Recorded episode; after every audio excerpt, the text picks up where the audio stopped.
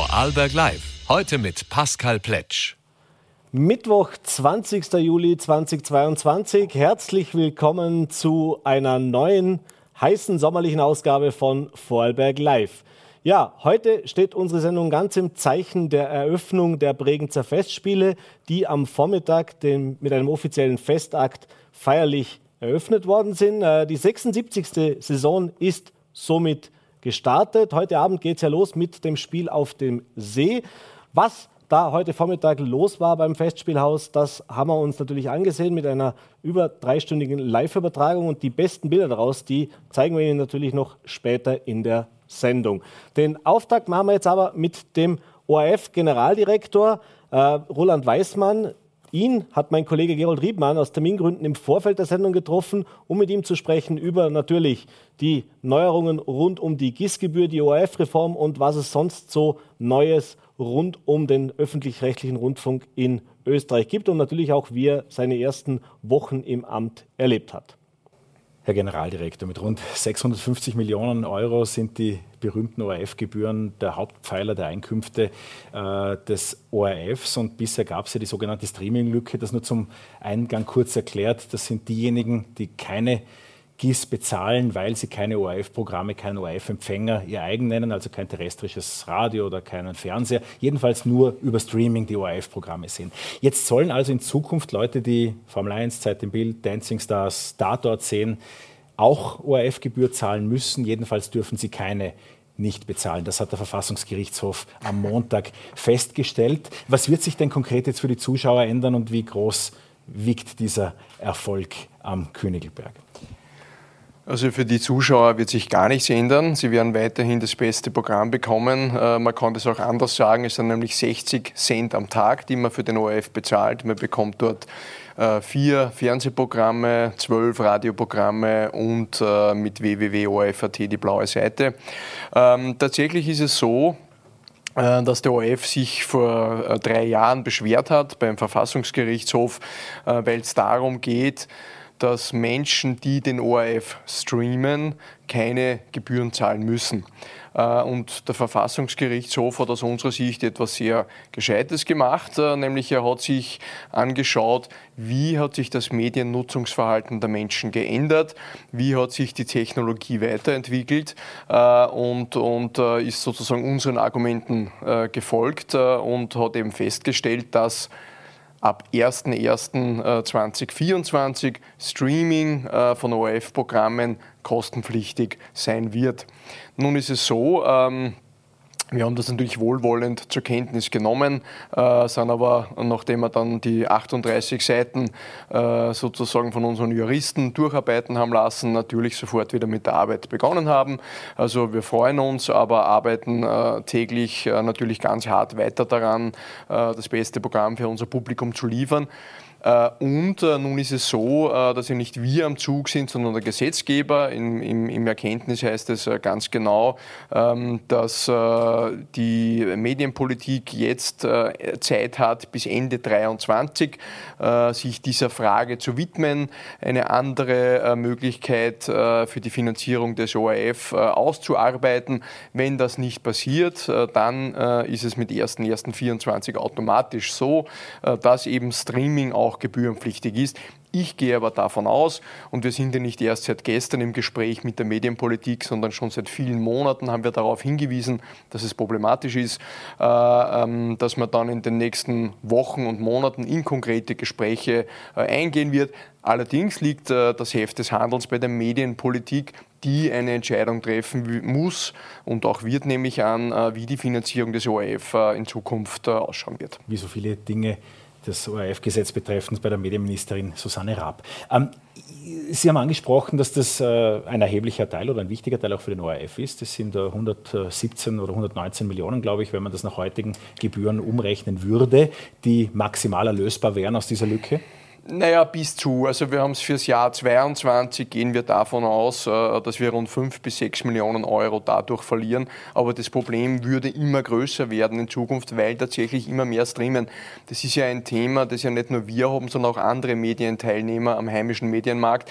Insofern, äh, äh, glaube ich, ist es ja nicht nur für den ORF gut, dass es eine Festlegung gibt, dass journalistischer Content äh, im Internet äh, auch etwas wert ist oder umgekehrt äh, man dafür etwas bezahlen muss, ist ja auch durchaus ein Thema, das auch die Zeitungen haben. Äh, und insofern äh, halte ich es für gut und richtig, weil es zukunftsweisend ist. Immer mehr Menschen streamen und äh, ähm, sozusagen es ist die Mediennutzung der Zukunft und da entsteht halt auch eine Gebührenpflicht und das ist auch gut und richtig so. Der Gesetzgeber ist am Zug, das haben Sie sehr richtig gesagt, aber es gibt ja durchaus Wünsche, die man bei der Medienpolitik in Österreich vorbringen kann, jedenfalls auch die Möglichkeit, ähm, Konzepte aus anderen Ländern zu beobachten. Was sind jetzt Themen, die da auf ORF-Zuseherinnen, Zuseher zukommen werden? Sind das Themen wie äh, ein Landesschutz, dass aus dem Ausland ORF-Streams nicht mehr zugreifbar sind, wie man es teilweise aus dem Sport oder bei anderen Rechten schon kennt? Wäre es eine Möglichkeit, dass äh, eine GIS-Gebührenschranke sozusagen sozusagen erfolgt oder äh, präferieren Sie doch das Modell, dass alle dazu beitragen sollen, also dieses Modell der Haushaltsabgabe? Ähm, ich habe es äh, immer schon so gesagt. Also wir beraten und haben ja die größte Expertise. Wir beraten natürlich die Medienpolitik im Hintergrund, halte mich aber zurück äh, mit Äußerungen in der Öffentlichkeit, was die Medienpolitik äh, zu tun hat. Also umgekehrt gesagt, also es ist kein Wünsch dir was, dass der ORF hier spielt. Allerdings sozusagen gibt es verschiedene Varianten, die man verfolgen kann. Sie haben es ein bisschen angesprochen, vielleicht ganz grob skizziert. Also man könnte das derzeitige Modell, vereinfacht gesagt, ist es ja so, dass Gebührenpflicht entsteht entsteht, wenn man ein Radio, ein äh, empfangsbereites Radiogerät oder Fernsehgerät hat, dass eine Gebührenpflicht entsteht. Das könnte man jetzt einfach erweitern um einen Computer, um äh, Internetnutzung. Man könnte aber auch natürlich, äh, so wie in Deutschland oder in der Schweiz, äh, über ein Modell der Haushaltsabgabe nachdenken. Wie gesagt, wir liefern hier gerne die Expertise im Hintergrund, entscheiden muss es dann die Politik. Und äh, bitte um Verständnis, dass ich mich da in der Öffentlichkeit nicht dazu äußere, was die präferierte Methode ist. Es geht ja übrigens, lassen Sie mich diesen Satz vielleicht auch noch sagen, ja gar nicht um mehr Geld für den ORF. Es geht darum, dass wir eine nachhaltige Finanzierung durch dieses Erkenntnis haben haben werden. Das halte ich für ganz wichtig.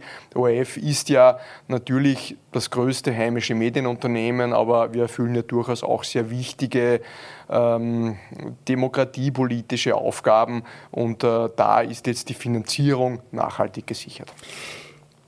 Über das ORF-Gesetz, das neue, wird schon seit langem gesprochen. Sie haben das gesagt, ob einige Monate reichen, das möchte ich hiermit bestreiten. Ich fürchte, dass es Jahre sind. Äh, da geht es konkret um das, was der ORF im Internet tun darf. Der ORF-Player, der äh, jedenfalls vor der Generalswahl auch bei Ihrem Vorgänger ganz groß auf dem Wunschzettel stand. Wie weit fortgeschritten sehen Sie die Gespräche und besteht jetzt die Gefahr, dass diese Nachbesserung, die notwendig ist äh, vom Verfassungsgerichtshof, dass die jetzt eine Novelle verzögern könnte? Na, ich persönlich glaube das nicht. Also äh, zu, äh, zu, den äh, Zeitdauern, also die zwei großen äh, ORF-Gesetze bzw. Novellen sind so im Wesentlichen im Zehn-Jahres-Schritt passiert, 2001 und 2010. Also jetzt wäre es wieder mal der Zeit. Warum? Weil es einfach eine rasante Veränderung gibt in der Medienwelt und daher gibt es den Wunsch des ORF, sich auch im digitalen Raum mehr ausbreiten zu können. Natürlich gehören diese zwei Dinge zusammen, man muss sie nur trennen. Also in der Verhandlung, die wir seit Monaten äh, mit den äh, Vertretern der Zeitungsherausgeber und mit den Vertretern der Privatmedien, also FÖTS und FÖP, seit Monaten führen, hinter verschlossenen Türen diese Gespräche laufen. Sie werden mit großer gegenseitiger Wertschätzung geführt, allerdings wird natürlich auch hart verhandelt, weil es natürlich um einen Interessensausgleich gibt. Wir sind hier nicht am Punkt. Aber es gibt durchaus äh, Punkte, wo wir uns schon sehr stark angenähert haben. Ähm, ich persönlich äh, sozusagen gehe davon aus, dass dieses Erkenntnis, und das muss man ja dann im Detail sozusagen nebeneinander legen, die Dinge haben miteinander zu tun, aber wenn man es genau nimmt, eben nicht, aber sie können eine Wechselwirkung haben. Im Wesentlichen ist es ja das, was der ORF haben will, äh, mehr Bewegungsfreiheit im digitalen Raum. Und ich sage jetzt auch immer dazu, immer in einem kleinen heimischen Medienmarkt, wo man natürlich aufpassen muss, was äh, mehr Möglichkeiten für den ORF, für die anderen Marktteilnehmer bedeuten. Das ist ganz klar. Aber im Wesentlichen ist es sozusagen eine Seite der Medaille aus meiner Sicht, nämlich dass Streaming von ORF-Programmen äh, kostenpflichtig ist, weil dort immer mehr Menschen hingehen. Äh, und das würde natürlich im Umkehrschluss auch bedeuten, dass wir natürlich auch vermehrt in Streaming-Programme investieren bzw. dort hineingehen. Also insofern ist es aus ORF-Sicht, andere mögen das anders sehen, aber das müssen dann die beurteilen. Aus ORF-Sicht sozusagen passt es ganz gut zusammen dass wir so viel über das ORF-Gesetz heute Abend sprechen müssen. Aber es gibt noch einen anderen Passus, der ebenso den Verfassungsgerichtshof beschäftigen wird, nämlich die Frage im Prinzip vereinfacht, ob der Stiftungsrat verfassungskonform ist. Jener Stiftungsrat, der sie ja, vor knapp einem Jahr ins Amt gehievt hat. Ähm, und damit ist es sicher äh, für den ORF eine Frage, wie viel Politik Einfluss soll es im ORF geben, kann es im ORF geben. Denn der Stiftungsrat, für alle, die das nicht verfolgt haben, ist, ich sage mal vorsichtig, heftig parteipolitisch organisiert und auch entsprechend besetzt. Länderinteressen spielen mit, Landeshauptleute entsenden ihre Gefolgsleute. Ähm, wie viel Politik verträgt denn der ORF in Zukunft und wie sehr gefällt Ihnen das jetzige Konstrukt? Also, äh, ich sage das, was ich immer dazu gesagt habe. Man kann natürlich Dinge immer diskutieren, ja, aber ehrlicherweise ist es immer eine Frage des Gesetzgebers äh, und nicht äh, des ORF, äh, äh, wie sich Gremien zusammensetzen. Muss ich ein bisschen korrigieren. Äh, in der Beschwerde beim Verfassungsgerichtshof geht es um die Neukonstituierung des Stiftungsrates. Äh, gewählt hat mich der alte Stiftungsrat. Das also, ist richtig. Das ist richtig. Also, das ist gar nicht die Frage. Und ja, jetzt ist der Verfassungsgerichtshof am Zug und, und das kommentiere ich nicht. Inwiefern würde dem ORF weniger Politikeinfluss insofern gut tun, weil Sie können es ja auch nicht zeitgemäß halten, dass wenn man die Landesstudios denken, ein Landeshauptmann ein, wie es genau heißt, Anhörungsrecht heißt, wenn es um die Bestellung von Ihnen als Generaldirektor für einen Landesdirektor geht. Naja, also das Gesetz ist das Gesetz. Das Gesetz kann man auch verändern, aber äh, und wenn der Verfassungsgerichtshof zum äh, Erkenntnis kommt, äh, zur Erkenntnis gelangt, dass da etwas geändert werden muss, na, dann wird es eine Gesetzesänderung geben, übrigens genauso wie bei der Streaming-Lücke. Aber man darf nicht vergessen, ähm, die Entscheidungen, die hier bisher getroffen wurden, äh, werden ja getroffen auf Basis bestehender Gesetze. Ähm, die Grundlage ist die ORF-Gesetzänderung aus 2001. Also 20 Jahre lang äh, sind Entscheidungen so getroffen worden, wie sie getroffen wurden. Ähm, ja, und wenn es eine Änderung geben soll, äh, dann ist das in Ordnung. Äh, insgesamt äh, lege ich schon Wert darauf, ähm, es gibt ein Anhörungsrecht der Landeshauptleute, das ist richtig, ja, aber es ist ein Anhörungsrecht. Ja. Und ich kann Ihnen sagen, ähm, die Landesdirektoren und Landesdirektorinnen werden vom Stiftungsrat auf Vorschlag des Generaldirektors gewählt.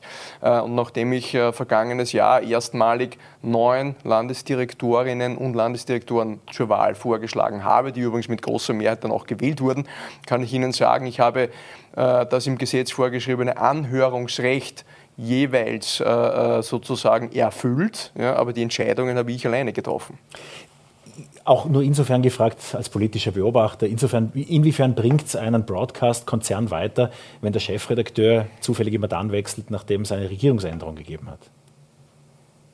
Ja, das ist ja nicht so. Also äh, ich bin schon lange im OF, 27 Jahre, ab und zu kann das zufällig passieren, sehr oft ist es aber nicht passiert. Also ich kann mich jetzt nicht an so viele Chefredakteurswechsel erinnern, das ist einfach nicht richtig. Ab und zu gibt es einen Wechsel, völlig richtig, äh, aber das, ich würde das nicht äh, sozusagen das eine mit dem anderen in Verbindung bringen.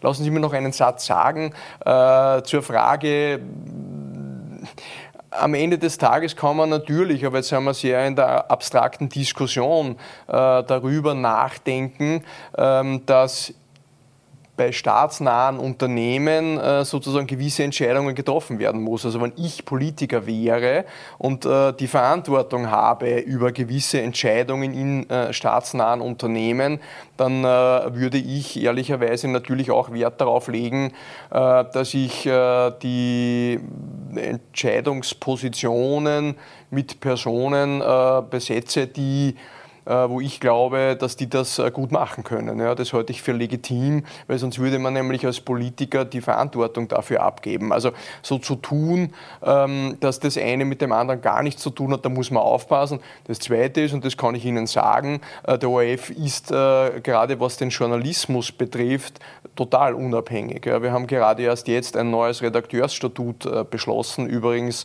nach 1976 ist das meiner Meinung nach stark an der Zeit, dass sich hier etwas äh, getan hat. Und da ist die Unabhängigkeit, die Weisungsfreiheit der Journalisten und Journalistinnen garantiert gesetzlich, übrigens in verschiedenen im ORF-Gesetz, äh, äh, übrigens auch im Redakteurstatut.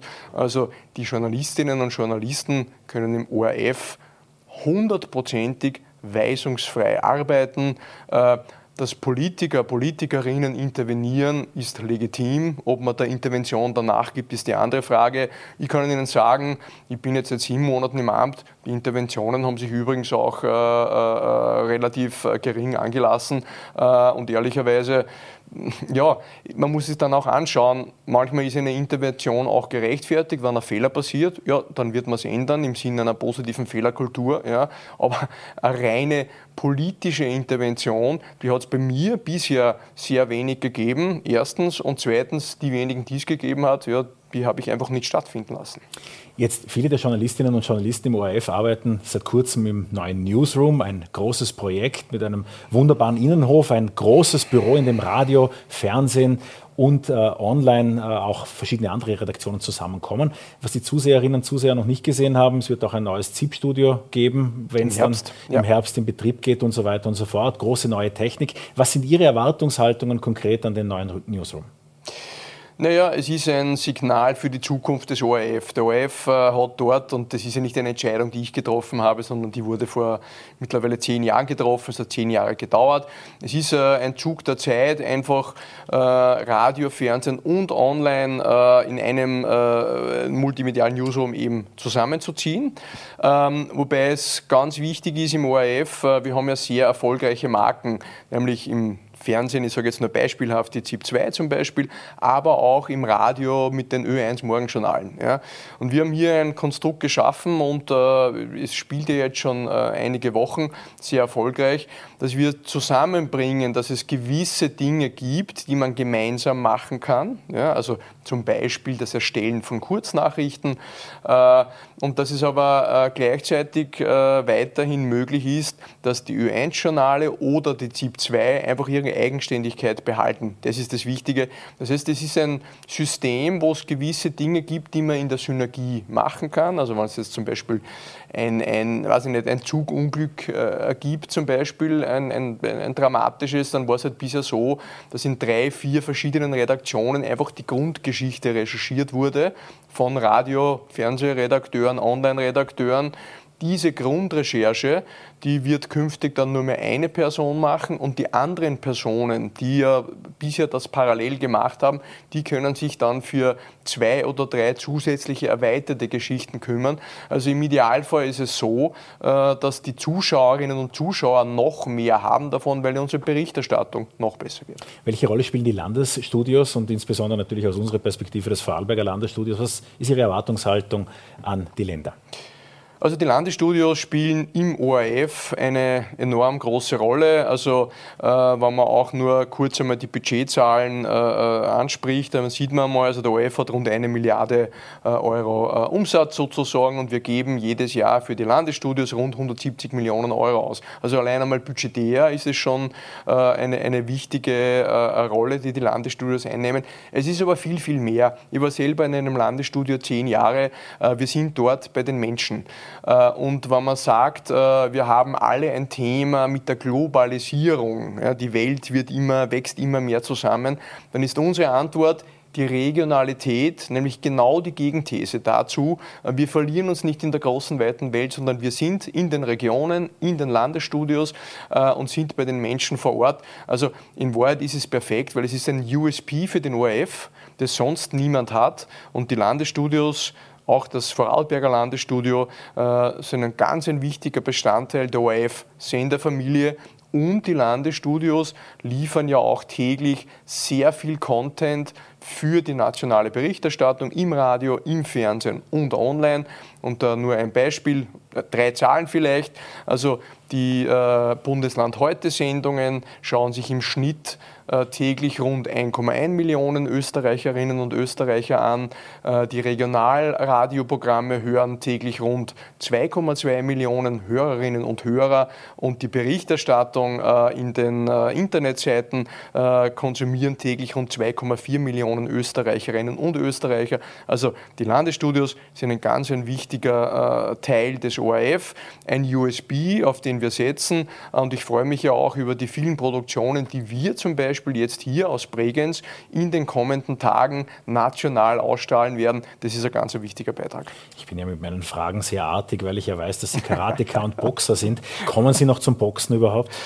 Äh, ja, tatsächlich schon. Äh, war gestern erst wieder Boxen, ist ganz wichtig, äh, körperliche Ertüchtigung. Also ich bin ein Läufer.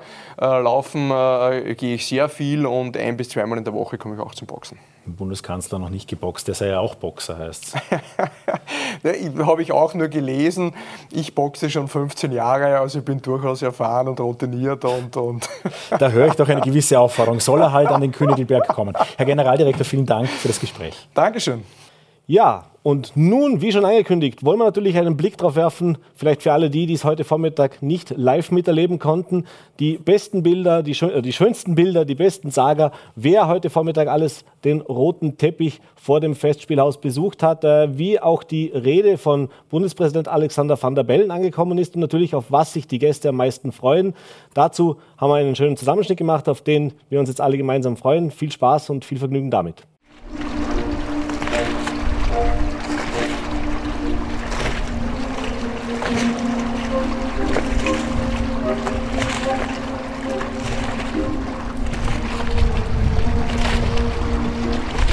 Ja, und bei mir jetzt äh, Vizebürgermeisterin der Stadt Bregenz, Sandra Schoch. Schön, dass Sie da sind. Wie gefällt es Ihnen hier in Bregenz? Ja, wunderbar. Es ist die schönste Stadt in ganz Österreich. Wie sehr hat man jetzt der Eröffnung hier hingefiebert? Ja, wir haben sehr hingefiebert. Es ist eine Zeit, die die Stadt noch schöner macht, weil so viele Menschen da sind. Die Festspiele sind wunderbar. Es freuen sich alle auf die Premiere. Also es war wirklich ein Hinfiebern. Nach Covid darf man das Wort vielleicht auch mal so verwenden. Ist es auch äh, für, für Bregenz einfach eine Möglichkeit, um zu zeigen, die Stadt ist mehr als nur die Festspiele für die ganzen Besucher? Also natürlich präsentieren wir uns als ganze Stadt. Die Innenstadt haben wir extra wunderschön umgestaltet. Wir haben jetzt die größte Fußgängerinzone in ganz Vorberg. Also es rentiert sich auch in die Innenstadt zu gehen. Die Premiere steht ja momentan wettertechnisch noch ein bisschen auf wackeligen Beinen. Ist man da trotzdem zuversichtlich, dass es ein schöner Tag wird? Also wir sind ja immer zuversichtlich und der Bundespräsident ist beim ersten Mal schon im Regen gesessen, hat durchgehalten. Also das gehört zu den Festspielen dazu. Und der Donner und der Blitz, das macht das Ganze noch magisch. Okay, also der Bundespräsident ist wetterfest, Sie auch. Dann kann ja eigentlich gar nichts mehr schiefgehen, oder? Nein, es kann nur wunderbar werden. Dann danke ich Ihnen. Ja, bei mir nun Landesrat Marco Tittler. Herr Tittler, schön, dass Sie da sind. Danke, schön bei so einem Wetter, Eröffnung, ist man da nicht lieber am See? Nein, überhaupt nicht. Ich glaube, das ist ein tolles Event heute. Schön, dass die Vorarlberger und Vorarlberger wieder zusammenkommen können bei einer Großveranstaltung. Das Wetter spielt mit, es spielt noch mit. Ich hoffe, es hält und ich freue mich auf einen tollen Premierentag. Was macht äh, die Bregenzer Festspiele für Sie speziell aus? Na, ich habe persönlich schon eine lange Beziehung zu Bregenzer Festspiele, bin ja in Bregenz aufgewachsen, äh, freue mich alle zwei Jahre wieder auf ein neues Bühnenbild, auf eine neue Vorstellung. Ähm, ja, und das ist einfach auch der Sommer, der eingeläutet wird mit dem Bregenzer Festspielen. Die Stadt verwandelt sich buchstäblich. Äh, das gehört für mich zum Sommer dazu. Die Premiere, wir haben es angesprochen, ist ja noch ein bisschen auf wackeligen Beinen, weil laut Regenradar könnte es äh, ein feuchtfröhlicher Abend werden. Äh, bricht es jemandem den Zacken aus der Krone hier? das kann man ja nicht ändern. Und das ist auch gut so. Das Wetter kann man nicht beeinflussen. Man muss es nehmen, wie es kommt. Und jetzt freuen wir uns einmal auf die Öffnung.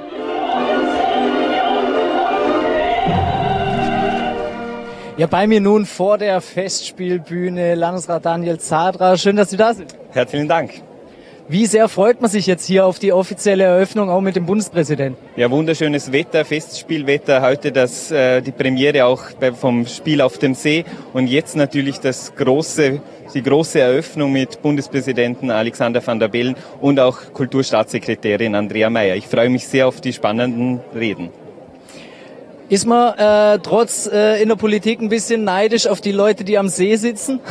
Naja, Sie können sich vorstellen, bei diesen Temperaturen wäre die Badehose sehr wohl auch ein adäquates Kleidungsstück, aber das gehört dazu. Sind Sie eigentlich persönlich Opernfan?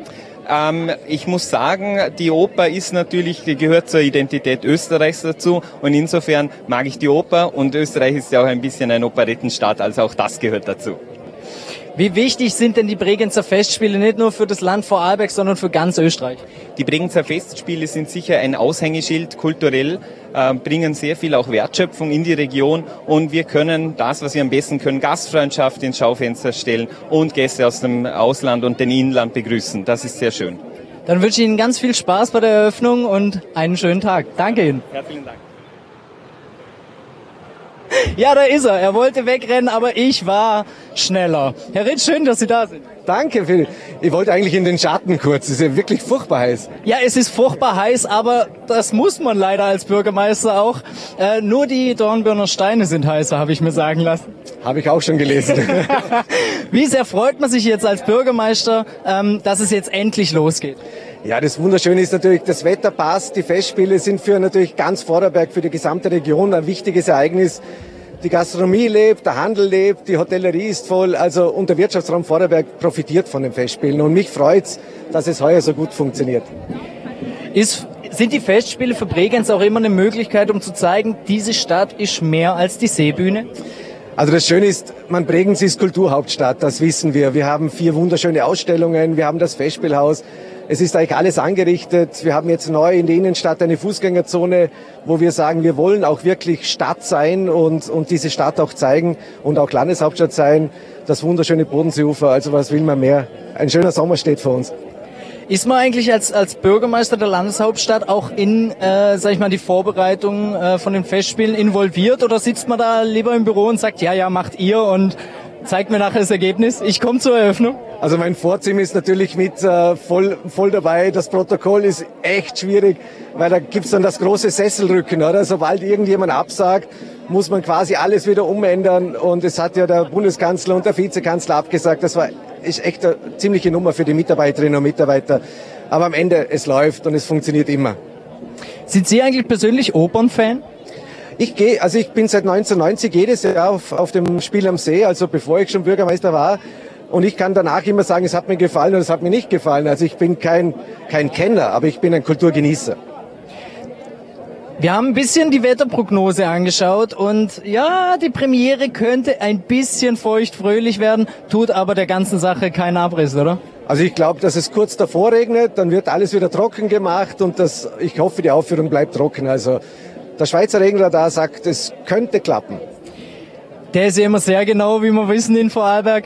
Ähm, wo, worüber freuen Sie sich oder worauf freuen Sie sich am meisten? Ist es die Eröffnung mit Bund Bundespräsident Van, äh, Alexander Van der Bellen oder ist es die Premiere von Madame Butterfly?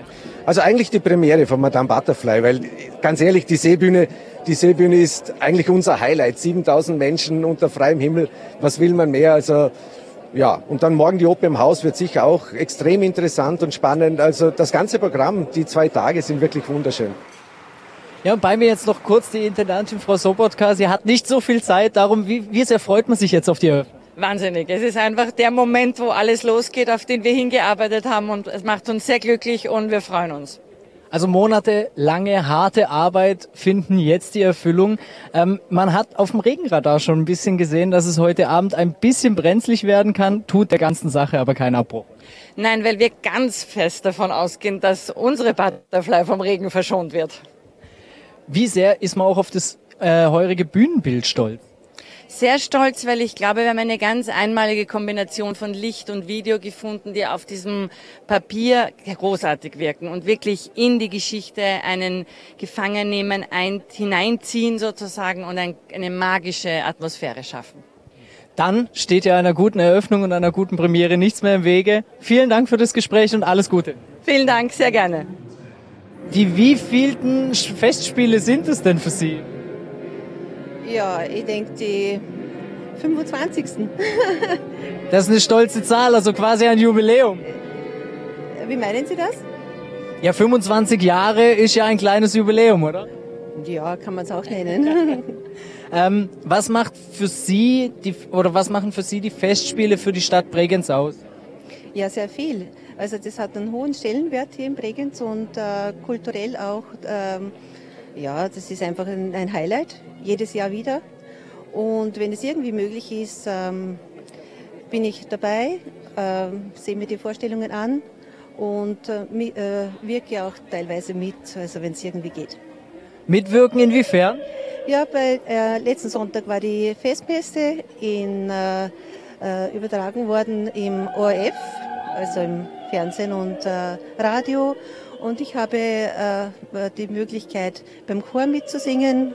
Und äh, es wurde die Therese-Messe aufgeführt von Haydn. Und äh, ja, das war ein, ein totales, total schönes Erlebnis für mich und ein absolutes Highlight.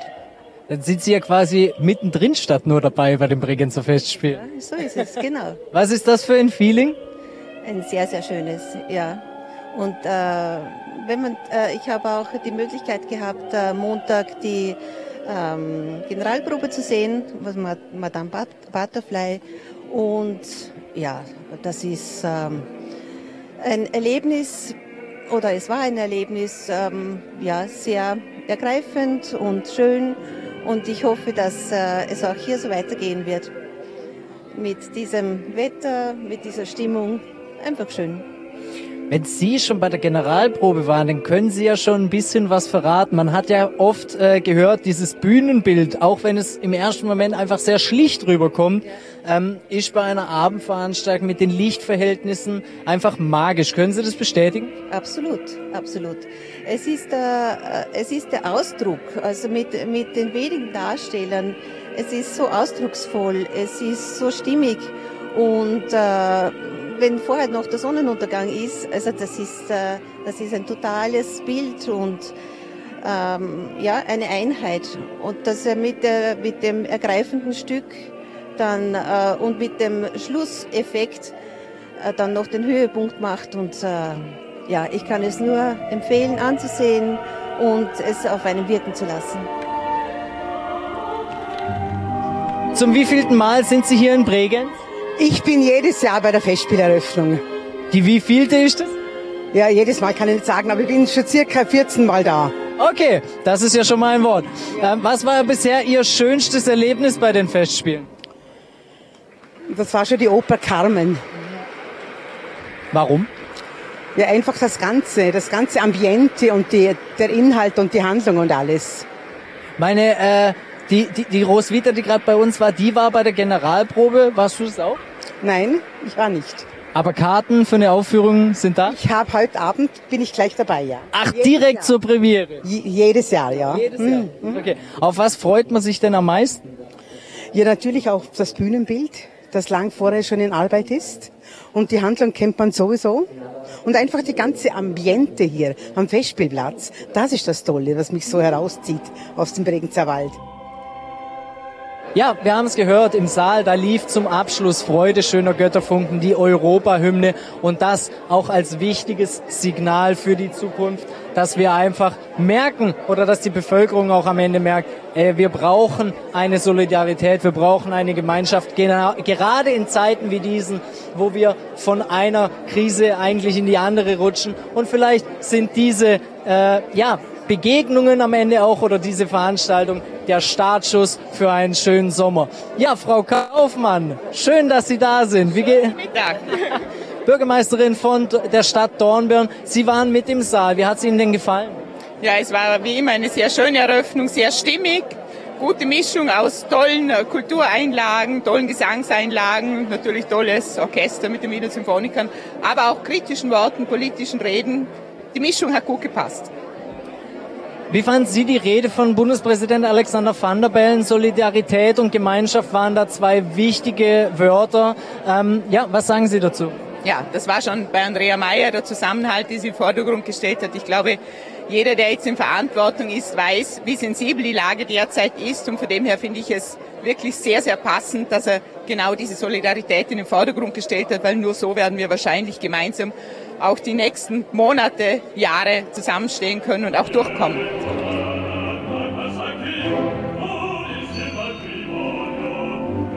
Herzlich willkommen in Bregenz. Grüß Gott, vielen Dank. Wir haben uns ja schon äh, auf der Messe in Dornbirn mal getroffen. Äh, da waren die Zeiten auch ein bisschen undurchsichtig. Äh, wie wichtig sind denn solche Veranstaltungen, einfach um wieder äh, den Blick nach vorne zu richten, das Miteinander, die Solidarität zu bekommen? Ja, ich glaube, trotz der großen Herausforderungen und trotz äh, der schwierigen Situation, die wir vielleicht im Herbst jetzt äh, haben werden in Österreich, braucht man solche Veranstaltungen. Viele davon sind ja auch zu Zeiten gegründet worden, wo es noch viel schwieriger war. Äh, Kunst und Kultur ist ein wichtiger Bestandteil, ist eine gewisse Ablenkung, sollte uns nicht ablenken in der Regierung, aber äh, wir werden dich auch äh, in diesen Tagen weiterarbeiten und äh, möglichst alles vorbereiten auf einen Herbst. Alexander van der Bellen hat in seiner Rede, äh, sag ich mal, Worte wie Solidarität, Gemeinschaft und dass das eigentlich nie wichtiger war als jetzt. Stimmen Sie dem zu? Äh, vollständig. Ich habe äh, seine Rede sehr, sehr äh, gut empfunden, wenn ich das so einschätzen darf. Es ist, glaube ich, wichtig jetzt, dass wir gesellschaftlich zusammenhalten. Es gibt einfach Kräfte, die uns in gewisse Richtungen bringen. Und die Krisen, die wir jetzt gehabt haben in der Covid-Pandemie, aber jetzt auch äh, durch den Krieg äh, in der Ukraine, durch die Teuerung, können wir nur gemeinsam lösen. Gesellschaft, Wirtschaft und natürlich Politik gemeinsam. Wir müssen zusammenhalten, solidarisch sein mit der Ukraine, aber auch in Österreich. Äh, sonst werden wir uns auseinander dividieren lassen und das wäre gesellschaftlich für Österreich fatal. Wie wichtig sind denn die Bregenzer Festspiele gerade auch als wirtschaftlicher Motor für Vorarlberg, aber auch für Österreich? Ja, Kunst und Kultur ist insgesamt in Österreich ganz, ganz wichtig für äh, Österreich als Tourismusland, aber Österreich auch insgesamt natürlich für die Bevölkerung. Äh, wirtschaftlich äh, sind solche äh, Ereignisse, solche großen Events natürlich immer sehr wichtig für die lokale Wirtschaft, aber sie strahlen weit darüber hinaus äh, und sind natürlich auch in gewisser Weise ein Aushängeschild äh, von Österreich im Ausland. Herr Van der Bellen, herzlich willkommen. Wir sind live im Fernsehen. Ähm, Sie haben in Ihrer Eröffnungsrede ganz viel über Solidarität und Gemeinschaft äh, äh, erzählt. Wie wichtig sind solche Kulturveranstaltungen, äh, um diesen Appell auch zu richten oder um die Menschen näher zusammenzubringen? Ich glaube schon, dass man diese Gelegenheit nutzen kann und muss. Ähm, aus verschiedenen Gründen. Ganz pragmatisch, hier sind auch viele Leute, die noch nicht unter der Inflation leiden, weil sie sich schlicht leisten können. Ja? Die muss man sensibilisieren für die Situation anderer Menschen. Äh, aber tatsächlich drohen uns Szenarien, die man offen ansprechen muss. Vielleicht können wir sie verhindern, vielleicht auch nicht. Sie wurden hier draußen sehr äh, viel für Ihre Ehrlichkeit gelobt. Wie wichtig ist Ihnen Ehrlichkeit in der heutigen Zeit? No, Ehrlichkeit ist immer wichtig, unabhängig von, von den Zeiten, glaube ich. Aber wenn das, wenn das, wie soll ich sagen, wohlwollend aufgenommen wird, dann freut mich das sehr. Wie sehr freuen Sie sich auf die Premiere heute Abend? Abschließende Frage. Ah, also die waren immer auf gut Tirolerisch, waren diese Seebühnenaufführungen spektakulär. Das wird bei Madame Butterfly zurückhaltend sein, äh, aber trotzdem hinreißend, bin ich sicher. Ich wünsche Ihnen alles Gute, viel Spaß bei der Premiere und alles Gute, gell? Dankeschön. Treten Sie zu mir, ich grüße Sie. Hallo. Hallo, schönen guten Tag. Für Sie ja quasi ein Heimspiel. Ähm, wie fanden Sie die Eröffnungsfeier? Also ich fand die Rede des Bundespräsidenten extrem beeindruckend. Der hat in einer Deutlichkeit und Klarheit gesagt, was es geschlagen hat, dass äh, es jetzt eigentlich alle verstanden haben oder verstanden haben müssen. Und äh, ich glaube, es wird jetzt einfach darauf ankommen, äh, dass das erkannt wird und aber gesagt wird, äh, die Zeiten werden ganz bestimmt nicht lustig, aber wir schaffen das, nämlich dann, wenn wir zusammenhalten und zusammenstehen. Und das ist ja etwas, was man in Vorarlberg immer schon durch hat. Und ich glaube, das ist die Botschaft des Tages. Bisschen provokante Frage, aber kann sich da der ein oder andere Politiker eine Scheibe vom Bundespräsidenten abschneiden, um einfach mal zu sagen, okay, ehrlich, so sieht's aus, aber das ist der Weg nach vorne? Also ich habe das schon mehrfach gemacht. Ich bin ja bekannt für meine klaren Worte. Es ist auch nicht immer geliebt. Äh, äh, ich mache das fortlaufend und auch deshalb, äh, weil ich einfach glaube, ähm, die Leute wissen es eh, was es geschlagen hat. Ja, ich meine, wer die, wer die Rechnung nicht mehr zahlen kann am Monatsende, weil die Stromkosten so hoch sind, äh, oder äh, sich sein Lebensmitteleinkauf am Ende des Monats nicht mehr leisten kann, der weiß es längst. Ja. Und ich bin ja täglich konfrontiert äh, mit diesen Situationen als Sozialminister. Und das ist auch der Grund, warum wir jetzt im August äh, Familienbeihilfe extra auszahlen, September die nächste Hilfszahlung kommt, Oktober die nächste und wir wissen, da wird, das wird einfach noch mehr passieren müssen. Kommen wir zu den äh, schöneren Themen momentan, die, die Bregenzer Festspiele. Wie wichtig sind äh, diese äh, Festspiele für die gesamte Region Vorarlberg? Naja, es ist mir schon heute die Frage gestellt worden, um in Zeiten, wie wir sie jetzt haben, äh, überhaupt Festspiele machen soll und warum Kunst und Kultur.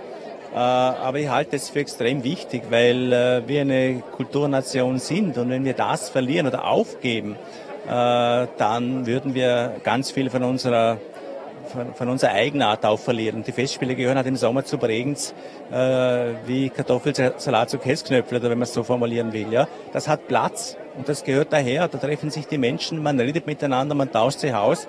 Man bespricht auch aktuellerweise die eine oder andere Frage, wie jetzt mit dem Caritas-Präsidenten oder mit den Vertretern von, äh, ich treffe heute Nachmittag Vertreter von Sozialeinrichtungen, wie es denen geht. Ich nütze das auch zum Arbeiten und Menschen zu treffen. Sie sind bestimmt heute bei der Premiere auch dabei. Wie sehr freut man sich darauf? Naja, das ist immer ein besonderes Erlebnis, wenn eine neue Produktion auf die Seebühne kommt. Äh, das Bühnenbild zu sehen, all seinen Schattierungen, wie es dann auch beleuchtet und bewegt wird. Ich freue mich schon sehr auf die Aufführung und bin gespannt. Dann wünsche ich Ihnen alles Gute, viel Spaß heute auf der Premiere und äh, wir hoffen, dass das Wetter hält.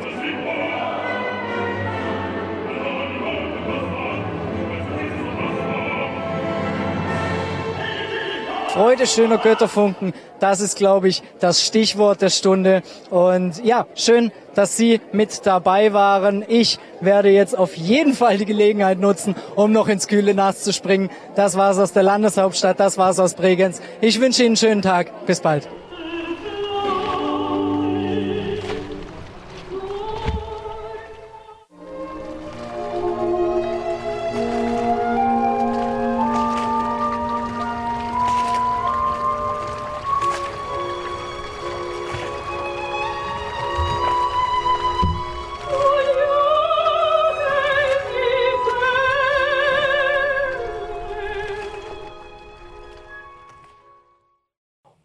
Und das war's mit der heutigen Ausgabe von Vorarlberg Live. Ich hoffe, es hat Ihnen gefallen.